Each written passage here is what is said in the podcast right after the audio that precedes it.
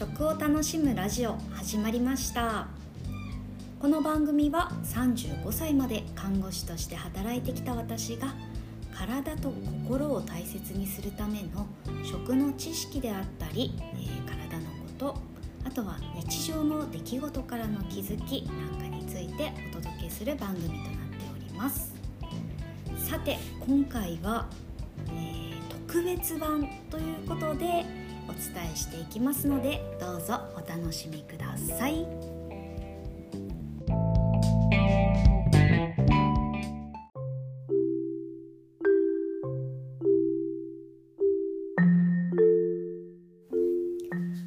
皆さんこんにちは。今日は1月の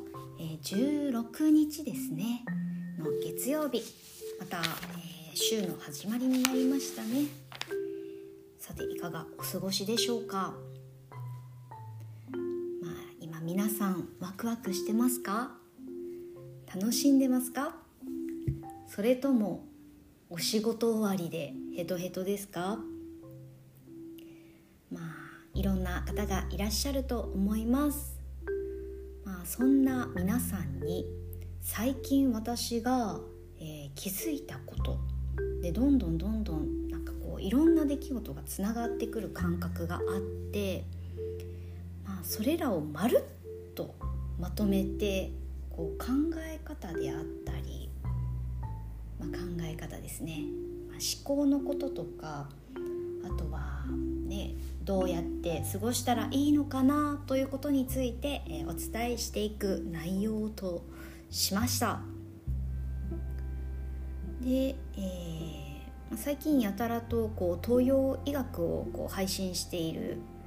あの鍼灸師の先生のライブを見たりとか、まあ、そこで気のことに興味を持ちでちょっとずつあの深めていっている段階です。あとはですね、え分子栄養学のカウンセラーとして活動をしているんですけれどもその分子栄養学の中に馬込淳先生といいまして心理に特化した講座をされている先生がいるんです、まあ、その資格を取った人たちを PNT トレーナーというんですけれども、まあ、いくら栄養療法で整えていっても、まあ、頭打ちになることがあるんですよ、まあ、それって人の思考の癖っていうものが影響しててまあ、そこを心理のところからアプローチしていくトレーナーさんを、えー、馬込淳先生が名付けて、えー、PNT トレーナーと呼んでます、まあ、その馬込先生の講座を、あのー、まあ、トレーナーの免許は免許というか資格は取ってないんですが馬込先生の資格、えー、の講座の一部を見たりして思ったことやあとは、まあ、これまで出会った教えてもらった考え方などをまるっとですね統合してお伝えしていきます。はい。ではですね、えー、まず早速なんですが、まあ、キャンピングカーの話なんですけれどもあの私長崎に、えー、いた時にですねよくあの母や、まあ、親戚のお姉さんと一緒にですね、まあ、ご飯食べたりとかいろんな話してたんですけれどもそのお姉さんキャンピングカーの、えー、レンタル事業を始めたいんだよねと言っててで、まあ、その話を聞いて、うん、私もあそうなんだと思って、まあ、私はどちらかというと、まあ、テントを持ってるしまテント張ってタープ立ててま、外でアウトドア楽しむタイプなんですが、ま、確かにキャンピングカーって、まあ、特に物もいらないし、ね、そのキャンピングカーの中にいろいろ備え付けられているのでまあね楽に本当アウトドア楽しめるなって思っていいなって思ってたんですよね。でそこから後日また会った時に「キャンピングカーってさ最近やたら見るんだよね」と。まあ、長崎にキャンピングカー持ってる人もかなり多いんかなと思ってるっていう話をしてたんです。でその話を聞いた時にまさにああこれは思考の癖だよなと思って、まあ、脳がそういうふうに情報を集めてるんですよね。自分が興味を持ったことを無意識のうちに脳が情報を集めてくれているんです。だからやたら、まあ、急にこうキャンピングカーが目に留まるんです。目につくんです、はい、もうこれ思考は現実化するっていう本あるじゃないですか。これ読んだことはないんですけれども、まあ、ナポレオン・ヒルが書いた一冊ですね。世界でも有名な本ですよね。皆さんもおそらくちらっと表紙の絵とか見たことあると思います、まあ、きっと、まあ、そういったことが書かれている内容なんだろうなというふうに思います。やっぱり思考っていうのは現実化していくんです、はい、ということであのちょっと意識というところの話をしていきますね。はい、さて皆さん頭の中に想像してみてほしいんですけれどもあの氷山氷山を想像してみてください。海に浮かんでいる氷山。その浮かんでいる状態を横からこう輪切りしてみてください。2等分ですね。そこの断面を見ると、上がちょこんと、えー、出てて海の中に沈んでいる部分がとても大きいじゃないですか、まあ、そういったイラストを見たことあると思うんですがこの上にちょこんと出ている部分が健在意識と言われている部分です。そしてその下ですね大きな部分があの潜在意識と言われている部分、まあ、無意識の部分ということになります、まあ、ここの割合だいたい何パーセントぐらいと思われますか？この上の潜在意識が1から5%で下が99から95%というふうに言われています。この潜在意識ってどういうことって思う方いらっしゃるかもしれません。これは、えー、思考することであったりあとは計算そして論理的に話すことであったりあとは判断していくことですね、まあ、よく何なんすべきとかこうあるべきと思う考え方であったりもします。で一部の方はこれを男性性と言いますね。そして無意識の部分なんですがこれは何だと思いますか？これは感覚であったり感性あとは感情。とは芸術的な部分だったりします、まあ言葉で表すと「なんなんしたい」ですね。という自分の欲求を表す部分でもあります。で一部の方ではこちらを女性性というふうに、伝えていらっしゃる方もいいます。で、まあ、私たち含め現代人なんですけれどもの氷山の上の部分、まあ、健在意識の方に偏りすぎているんです。で赤ちゃん赤ちゃん想像してみてください。まあ可愛いですよね。癒されますよね。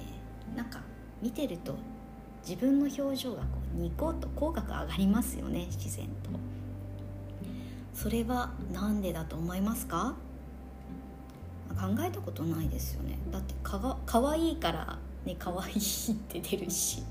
もうなんかあーなんか見てると癒されるとかあーなんかほっぺたぷにゅぷにゅで気持ちいいなとか思うじゃないですか。それってこう赤ちゃん。赤ちゃんはあの無意識。無意識の塊なんですよ、うん、無意識の塊だから無意識って先ほどお伝えしたように感覚とか感情とか感性とかねそういった部分を表します、まあ、お腹が空いたら赤ちゃん泣くしで自分がこう心地よくないと、まあ、おおしっこして気持ち悪いよっていう時にあの泣いて知らせてくれると思うんです。で無意識の状態感情とか感覚をもう素直に表現しているのが赤ちゃんなんですよね。その赤ちゃん無意識の塊の赤ちゃんが、まあ、どんどんどんどん成長するにつれてって、えー、健在意識っていうところがですねこう出てきます、うん、培われるっていうんでしょうか芽生えるっていうんでしょうか。はい、まあ、これはいつ頃できるかというとだいたい6歳ぐらいかなというふうに言われますね。でこのまあ、健在意識ができてくるのってまあ何が影響すると思いますか？子どものこう健在意識って何が影響するかまあおそらく皆さんご存知かと思いますがその子の周りにいる育ててくれている人ですね。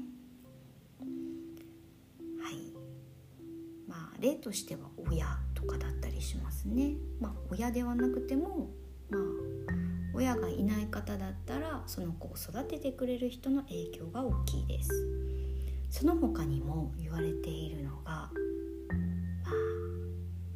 何だと思いますかテレビです、うん、テレビの影響って大きいんですよね。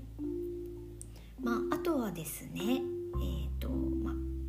私が思うのは学校とかもそうなのかなって思います、まあ、保育園とかもそうなのかもしれないけど学校とかだと答えを求められるじゃないですか、うん。まあ、そこにはなんかその担当担任の先生の価値観であったりもあの影響するのかなって思います、うん、私あの小学34年生の担当の先生担任の先生が同じ先生で野田先生っていう方だったんですけれどもこう二者面談の時に母が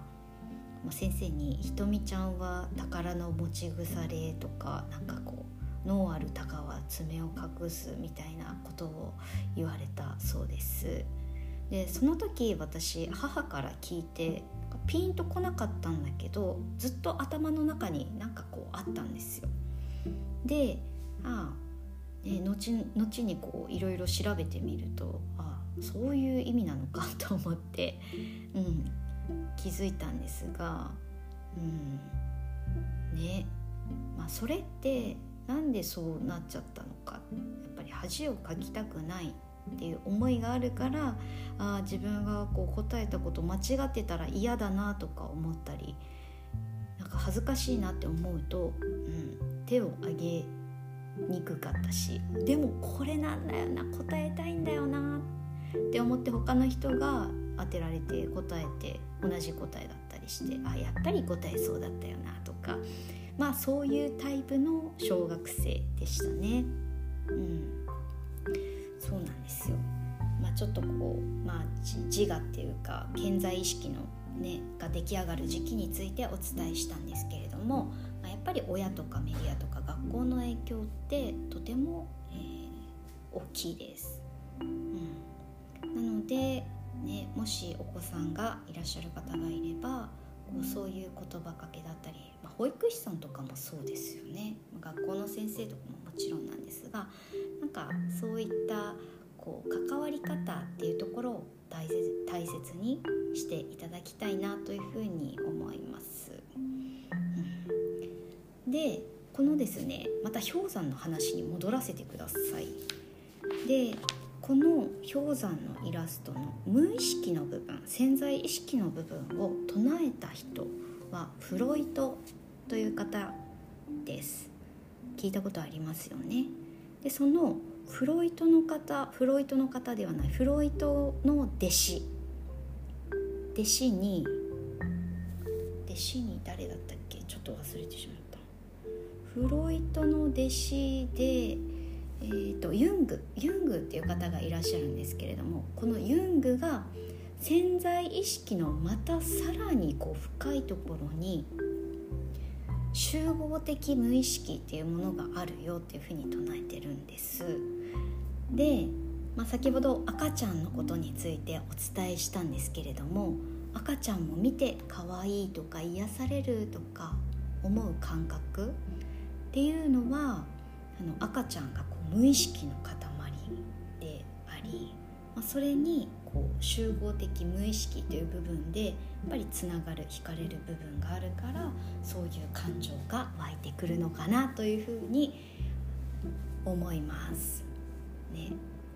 まあ、ここまで深く考えたことないですよね。私もこうなんだろうないろんな話の話を聞きながらこう意識とか現在意識潜在意識っていう言葉を知っていく中で深掘りした結果こういう風なねエピソードをお伝えしようかと思いましたので、まあ、興味がある方引き続きお聞きください。はい、さてちょっと私体のことを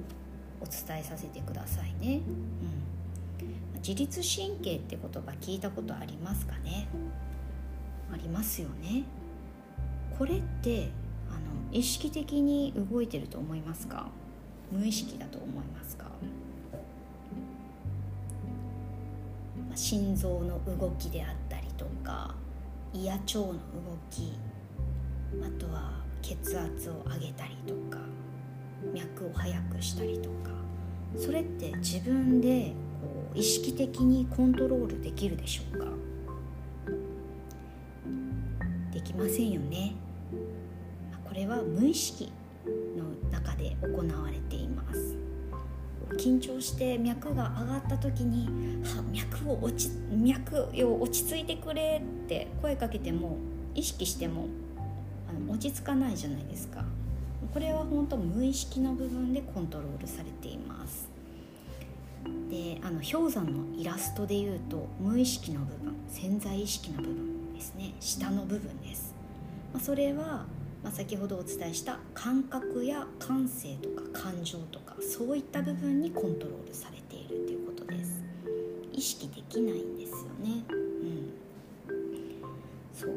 でだからもしそういったねこう自律神経の症状、まあ、不調、えー、体からのサイン、例えばお腹がしんどくてお腹張ってきついわっていう時ってやっぱり体のサインなんです。でそのサイン何をお知らせしているかというと、まあ、あなた今、あの考えすぎだよとかこう何なんすべきだと考えてないとかあの健在意識に偏りすぎているっていうことをお伝えしてくれています。まあ、これが東洋医学の考え方でいう気の乱れですね。頭を働かせすぎているよと、うん、そういうことをお知らせしてくれています。それが気の乱れなんですね、うん、じゃあどうしたらいいのか、まあ、それはこう無意識潜在意識の部分に気づいてくださいね。ということです。感覚や感性感情の部分、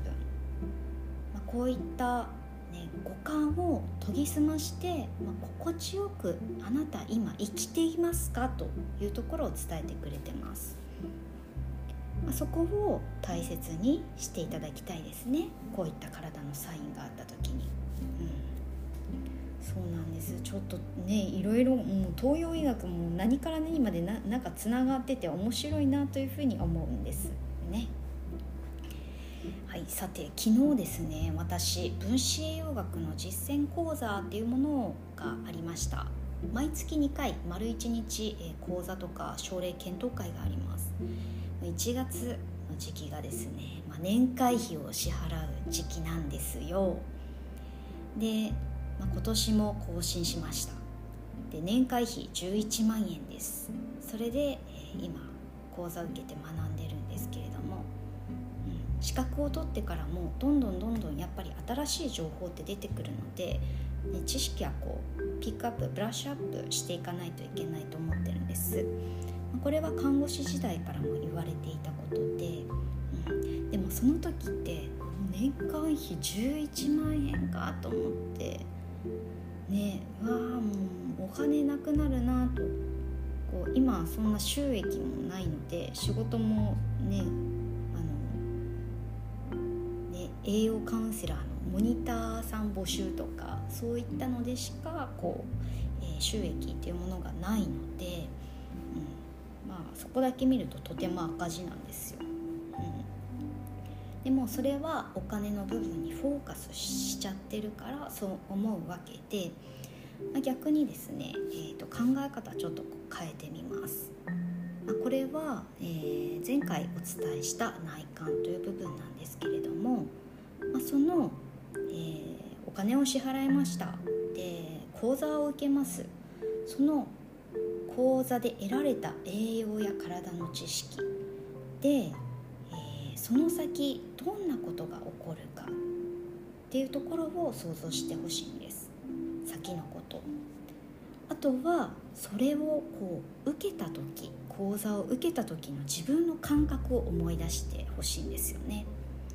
わもう体すごいとかあやっぱりなんか栄養素の乱れってかちょ結構体に負担かかるよなとかまあこれすごいなというそういった感情が得られる、まあ、その先を想像して思い描くことであったりその講座を受けた時の楽しさとかワクワク感そういった部分にこうフォーカスしていきたいなというふうに思います。この内観っていう作業をこう繰り返していくとどんどんどんどん定着して、うん、なんか面白くなってきますよ。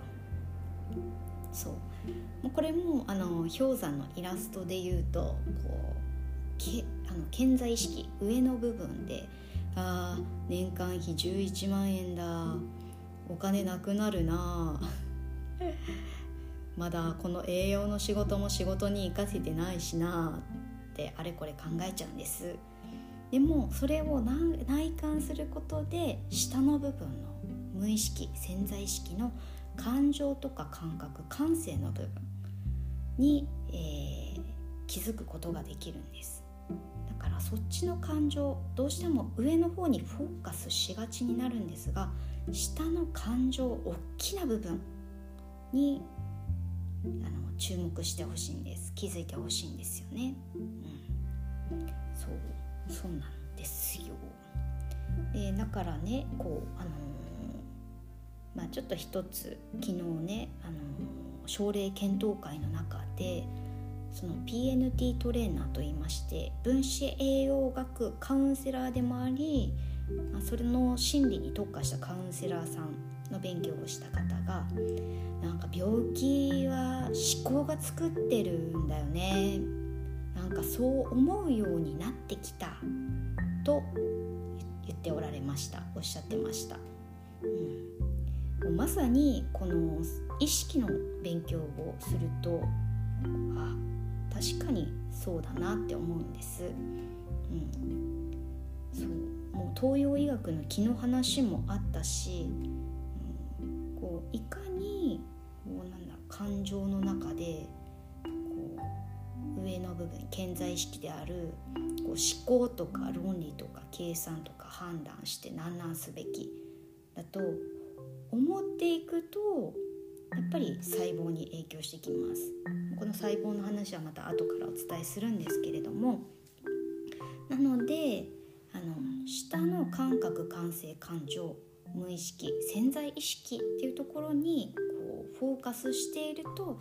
体は心地よく過ごすことができるし病気とも無縁になると思います。もう本当そこなんですよね。まあ、でも、まあ、意識のところ思考のことも大事なんですが食を整えるっていうことはとても大事私はベースにあると思ってます。というのも今食事ってあの便利ですよね便利な世の中ですよねコンビニに行ったら何でも買えるし、うん、出来上がった料理が売ってあるから作らなくて済むし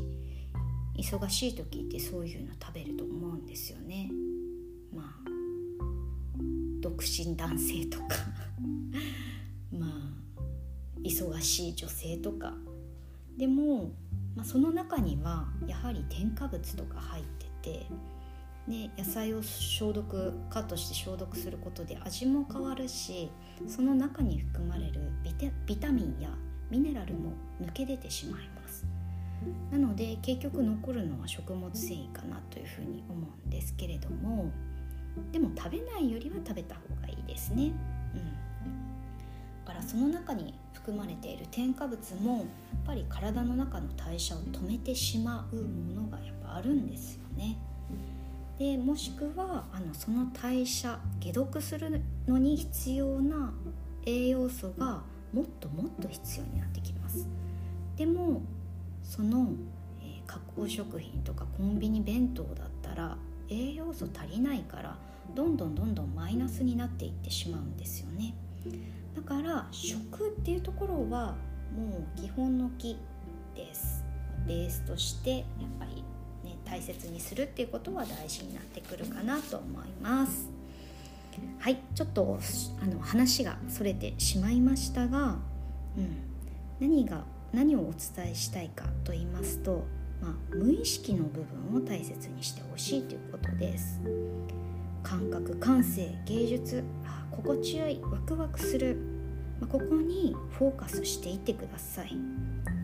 五感のトレーニングあるのみです。どうしてもねあの頭の方、えー、健在意識の方ばかりに偏っている場合に感覚が分かんないんですよね。私もこれはホリスティックヘルスをこう受けた時学んだ時に、まあ、どうしてもこのこう感情をこうあの書くっていうところがすごくしんどくってそこに自分のできなさあ書けない自分ダメだと思ったりしてきたんですしていたんですけれどもそこもやっぱりトレーニングなんだなって思います。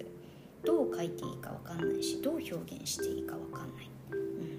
ていうのがあるのでそこはどんどんトレーニングするっていうことですね、うん、そうなると自然にこう気づくことができていくのでまあそういった部分を大切にしていってほしいです。ま体のことちょっと体のことに行きたいと思います、まあ、私たちの体ありますよね。自分の体を想像してください。でここを細かく見ていくと何になると思いますか？臓器です、うん、目とか心臓とか胃とか肺とか、えー、脾臓腎臓、えー、とかですね。うん筋肉とか、はい、でそれを細かく見ていくと何になるでしょうか。細胞ですね。はい。細胞になってきます。もう細かな細胞、うん、組織ですね、うん、筋組織とか、えー、皮膚組織とか組織になってきます。でその細胞や組織をまた細かく見ていくとはい何になるでしょう。細胞を細かく見ていくと分子になります。うんこの分子習いましたよね、えー、水ヘリーベとか水素、えーと、ヘリウムとかいろいろあるじゃないですか、うん、炭素とかですね、まあ、そういった部分になります。で私が今え資格を取って活動している分子栄養学、えー、カウンセラー分子栄養学もこの分子レベルで栄養を調節することで細胞の働きが良くなって臓器の働きが良くなって、はい、結局は体の調子が良くなる、まあ、そういった栄養療法になります。でその分子をまたさらに細かく見ていくと何になるでしょうか？原子です。原子ですね。でそれをまた細かく見ていくと原子核です。でそれをさらにその先に進むと素粒子でありエネルギーであり、東洋医学においては気というものがここに当てはまるのかなというふうに思います。この素粒子エネルギー気っていうものはですね引き寄せ合う性質があるんです、うん。まあ、先ほど意識のところでお伝えしたフロイトの弟子であるユングですね。ユングが唱えた集合的無意識というものがの素粒子でありエネルギーであり気であると私は思います、うん、引き寄せ合うんです、うん、集合的無意識ですね、うん、でさてちょっと感情の方に、えー、ちょっと話を、えー、進めていきたいと思うんですけれども感情って大きく2つに分かれるんですよね、まあ、1つは何でしょう？もう1つ。どう分かれると思いますか、まあ、1つは喜びとか愛である愛とかそういった感情。とあともう一つは恥とか不足とか恐れっていう部分に分けられます。この大きくこの2つに分かれますね、まあ、ここでですねえっ、ー、とあの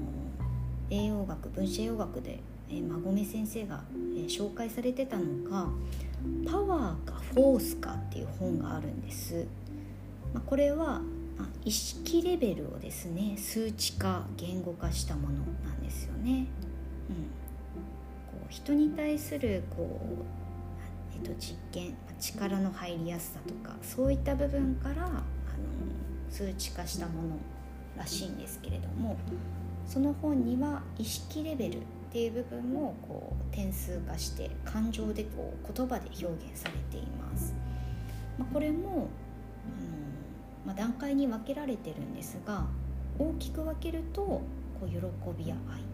と、えー、恥不足恐れの部分に分けられるのかなというふうに思いますさて皆さん、えー、どちらの感情で生きてますか？自分の状態っていうのはこう周囲の5人を見ると分かるっていうふうに言われてるじゃないですか。まあ、皆さんの仲いいよく関わる5人想像してみてください、まあ、似ているものが引き寄せ合いますよね、まあ、同じ感覚を持ってたり、まあ、同じレベルにある人同士がやっぱり惹かれ合う。というふうに言われてます。でもしなんか自分がいる状態っていうところでなんかちょっとこ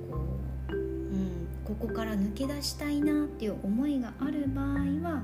自分がこうありたいと思ったそういう人と一緒にいることが大事です、うん、もし自分がその場所に心地よさを感じてなかったりなんかこう悪口とか、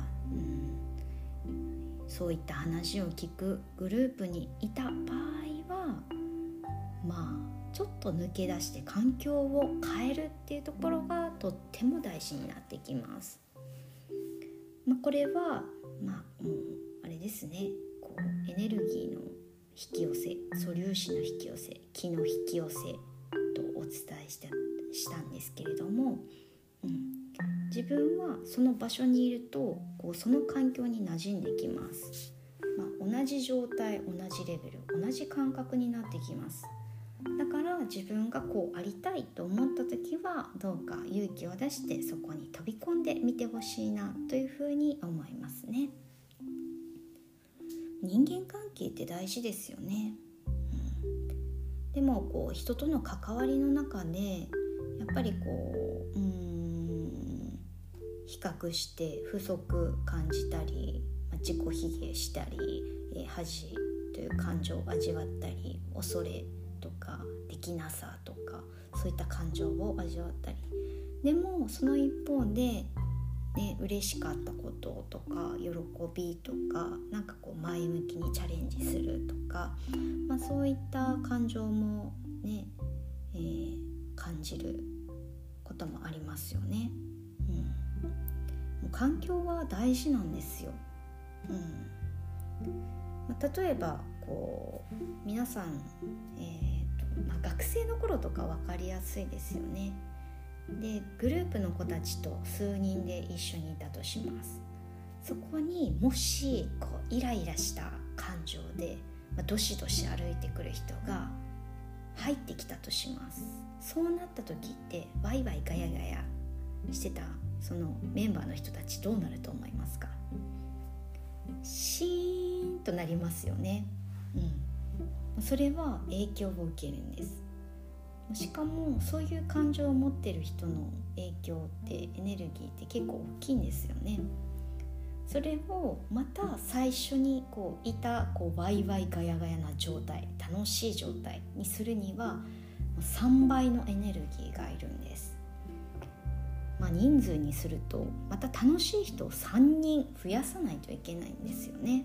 うん、で何が言いたいかというとやっぱり自分が好きだなとか居心地がいいなとか楽しいなって思う人と一緒にいることが大事です環境が大事というところになってきます、どうしてもねこうやっぱりこうあの日常生活を送る中であの健在意識頭の方思考の方にこう行きがちになると思うんですが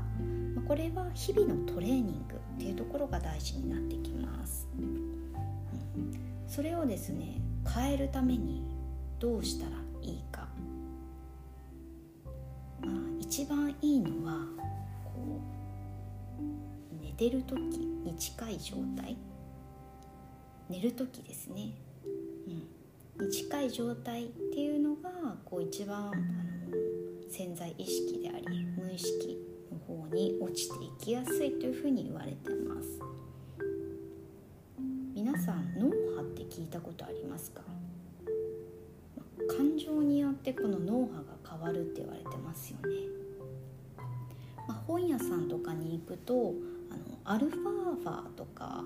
いうこうリラックスの本とか見たことあると思うんです。で夜寝る時ってどんどんどんどんこう脳波が下がってきて、えー、リラックスしてくる無意識の方に落ちてくるんですが、まあ、そういった落ちてくる時、まあ、はリラックスしている時そういう時にこう感覚であったり感情っていうものを大切にしてほしいんです。そういう時にこう自分はどういう感覚で過ごすのが好きなのかとかこういう雰囲気好きだなとかもし明日、えー、何かの教室に参加するとか講座を受けたりする時にああこういう雰囲気なんだろうなとかこういう人たちがいてこういう状態なんだろうなとかそういうふうに想像すること、うん、あとはそこで自分がどういう感情を抱いてるんだろうなとかそういう部分にどんどんどんどんフォーカスしていてくださいそうすると自然とですね頭でっかちな状態から、まあ、ちょっとこう感覚の方も大事にできるこうバランスが取れてくるのかなというふうに思います。でねやっぱり人って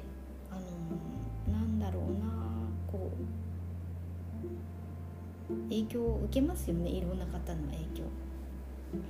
うん、人はこう振動するっていうふうにどうも言われているらしいです。まあ、こう周波数っていうんでしょうか。あのこのポッドキャストで、えーと、長谷川淳さんのポッドキャストで、え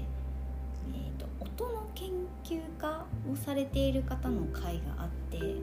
そのね話すっごく好きだったんですけれどもあの自然の中にいるとリラックスするじゃないですか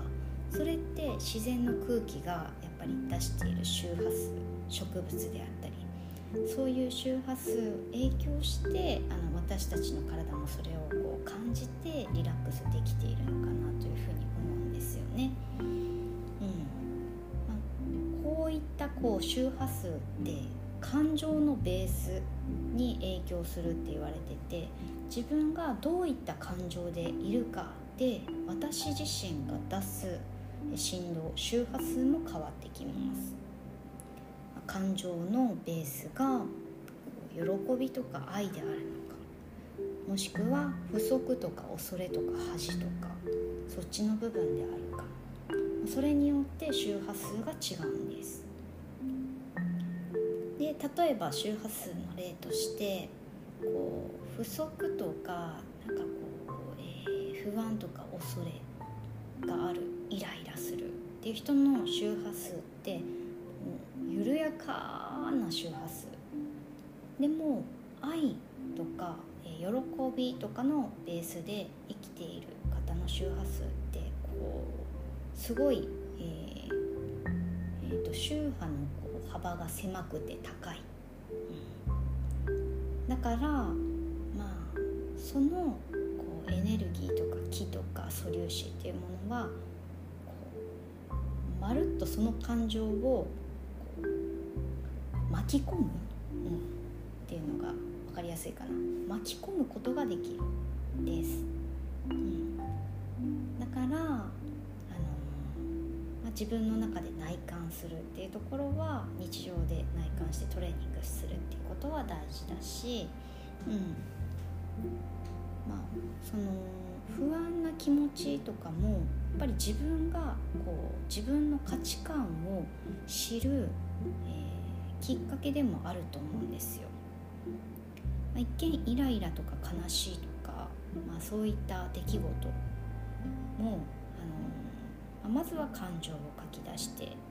まあ、その感情から自分はどういうふうに思ったの解釈したのかで逆にそこに相手がいるのであれば相手はどういうふうにこう思っていったのか、まあ、解釈することができるんです。一個でね起こった出来事もと私たちの考え方によって解釈は無数にあるんですよね。でやっぱりこういっぱいたくさん100人人がいたらそれぞれ100通りの価値観があるし育った環境も違うんだから違って当たり前なんですよ。違って当たり前そう考えて、まあ、当たり前だよなっていうものをこうまるっと、まあ包んで受け入れてみる、まあ、受け入れるっていうことが大事です、まあ、そうすることでやっぱり感情のベースっていうものも喜びであったり愛っていう部分であの生きていけるのかな生活できるのかな、まあ、そうなるとやっぱりこう、まあ、ねえーと、野口吉典さんですっけ？鏡の法則ってあるじゃないですか、まあ、それも読んだことないけど多分鏡の法則もこう自分,、と、何か起こってる出来事は自分を映す鏡だよみたいなことを多分おそらく書いてらっしゃるのかなと勝手に思ってるんですけれども何でも鏡の法則っていうのもあると思います。だから自分が感情のベースを喜びとか愛っていう部分であの生活できているのであればそういった方たちが周りに増えてくるしまあ、そういった生活を送っているっていうことは自分の感覚感性大事にしてこれしたいあれしたい楽しいワクワクするっていうのを大切にして生きられていると思うんですよ。まあ、その状態が心地よさであり気が整っている状態でもある。うん、なのでまあ何を言いたいかと言いますと、まあ、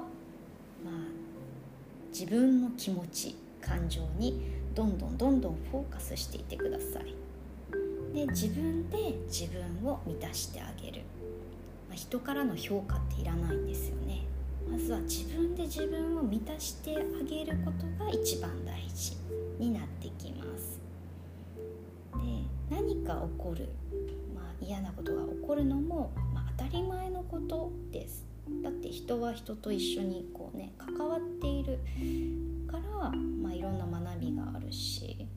気づきがある。自分の価値観を知れる、まあ、そういった出来事は当たり前のこと。そこをこう内観しながら自分を知る旅をしていってほしいなっていうふうに思います。自分を知る旅をしてそして自分で自分を満たしてあげる。っていうことが大事かなというふうに思います。おーなんともう45分ぐらい経過しようとしてますね。どうかな。ちょっと私が最近思ったいろんなつながりをまるっとまとめてお伝えしてみました。うん、えー、もし感想などありましたら「えー、瞳下ハイフン栄養」